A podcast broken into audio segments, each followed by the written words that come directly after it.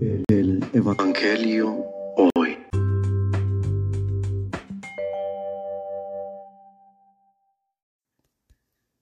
Del Santo Evangelio según San Marcos. En aquel tiempo, cuando Jesús regresó en la barca al otro lado del lago, se quedó en la orilla y ahí se le reunió mucha gente. Entonces se acercó uno de los jefes de la sinagoga, llamado Jairo. Al ver a Jesús se echó a sus pies y le suplicaba con insistencia, Mi hija está agonizando. Ven a imponerle las manos para que se cure y viva. Jesús se fue con él y mucha gente lo seguía y lo apretujaba. Entre la gente había una mujer que se padecía flujo de sangre desde hacía doce años. Había sufrido mucho a manos de los médicos y había gastado en eso toda su fortuna. Pero en vez de mejorar, había empeorado. Oyó hablar de Jesús, vino y se le acercó por detrás entre la gente y le tocó el manto, pensando que con solo tocar el vestido se curaría. Inmediatamente se le secó la fuente de sus hemorragias y sintió en su cuerpo que estaba sanada. Jesús notó al instante que una fuerza curativa había salido de él. Se volvió hacia la gente y les preguntó, ¿quién ha tocado mi manto? Sus discípulos le contestaron, Estás viendo cómo te empuja la gente y todavía preguntas quién me ha tocado. Pero él seguía mirando alrededor para descubrir quién había sido. Entonces se acercó la mujer, asustada y temblorosa al comprender lo que había pasado. Se postró a sus pies y le confesó la verdad. Jesús la tranquilizó diciendo, Hija, tu fe te ha curado. Vete en paz y queda sana de tu enfermedad. Todavía estaba hablando Jesús cuando unos criados llegaron de casa del jefe de la sinagoga para decirle a éste, ya se murió tu hija. ¿Para qué sigues molestando al maestro? Jesús alcanzó a oír lo que hablaban y le dijo al jefe de la sinagoga, no temas, basta que tengas fe. No permitió que lo acompañaran más que Pedro, Santiago y Juan, el hermano de Santiago.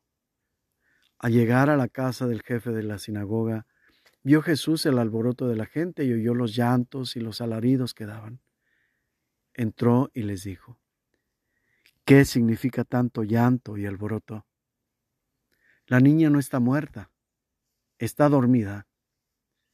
Y se reían de él. Entonces Jesús echó fuera a la gente y con los padres de la niña y sus acompañantes entró donde estaba la niña la tomó de la mano y le dijo, Talitakum, que significa, óyeme, niña, levántate. La niña, que tenía doce años, se levantó inmediatamente y se puso a caminar. Todos se quedaron asombrados. Jesús les ordenó severamente que no lo dijeran a nadie y les mandó que le dieran de comer a la niña. Palabra del Señor.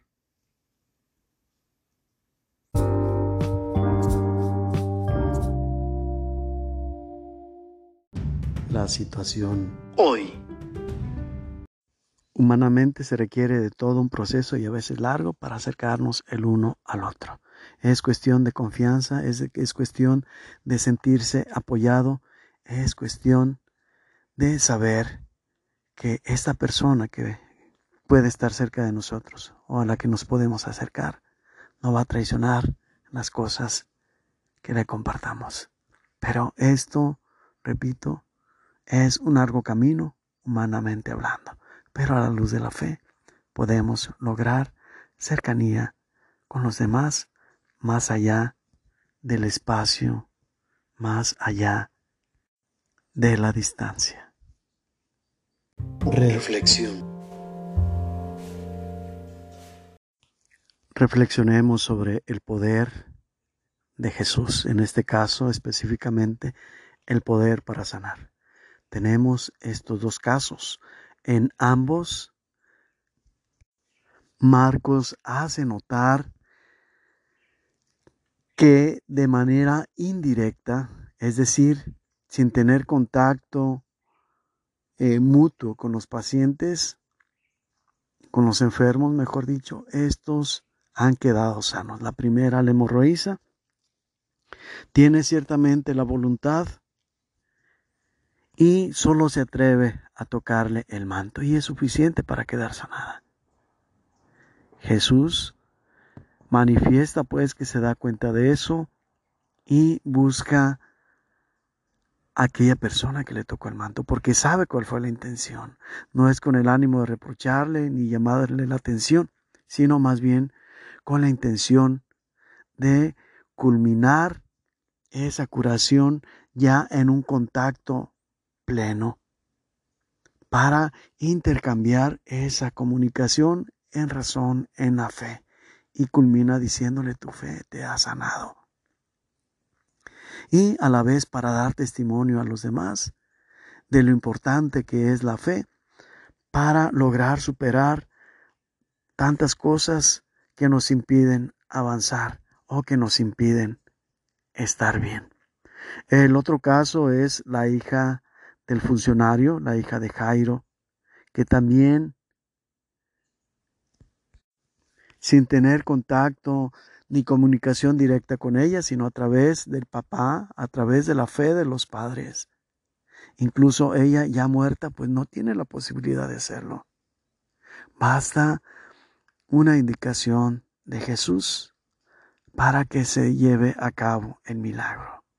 Yo te lo mando, levántate y a la vez del mismo modo en que lo hizo con hemorroísa, procura no solamente el bienestar físico, el bienestar en el estado de salud de la enferma, sino que le procura el bien pleno y da la indicación, denle de comer.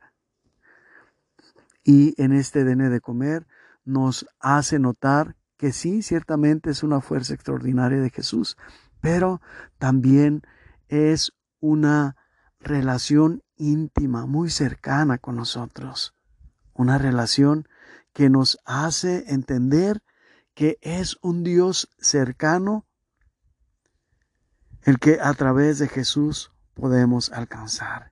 Y como todos nosotros, se compadece del sufrimiento, y procura el bienestar de las personas que sabe que necesitan.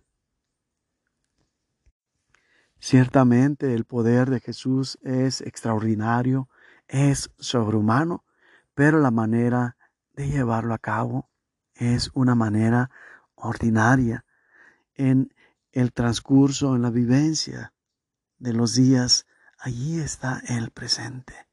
Y esa es la invitación para todos nosotros. En el día a día hemos de tener la mente, el corazón puestos en Jesús. Tenerlo como ese acompañante, ese compañero que siempre está a nuestro lado, pendiente de que le pidamos ayuda cuando nos sintamos en situación difícil. Él tiene el poder y tiene la fuerza para hacerlo indecible, aquello que escapa a nuestra capacidad humana, pero también tiene ese calor humano que nos conforta, que nos hace sentir más allá del milagro que pueda obrar en nosotros. Humanamente nos hace recrearnos en ese gesto tan cercano. El poder extraordinario de Jesús, pues, es una caricia para nuestra alma es un remanso en medio de la tempestad. Es una paz que a su vez es inundada por una fuerza estremecedora de alegría y de gozo. Ese es nuestro Dios, ese es nuestro Jesús, ese es aquel que espera que volteemos a Él para guiarnos por el camino de esta vida en la que estamos aprendiendo a amar, pero también aprendiendo a relacionarnos con Él. Hecho. Necesitamos tan poco para sentir a los demás que estamos cerca. especialmente cuando necesitan de un brazo en su hombro, de que los escuchen. Abrámonos pues a esta aventura de interactuar con el otro y experimentaremos grandes cosas en nuestra vida.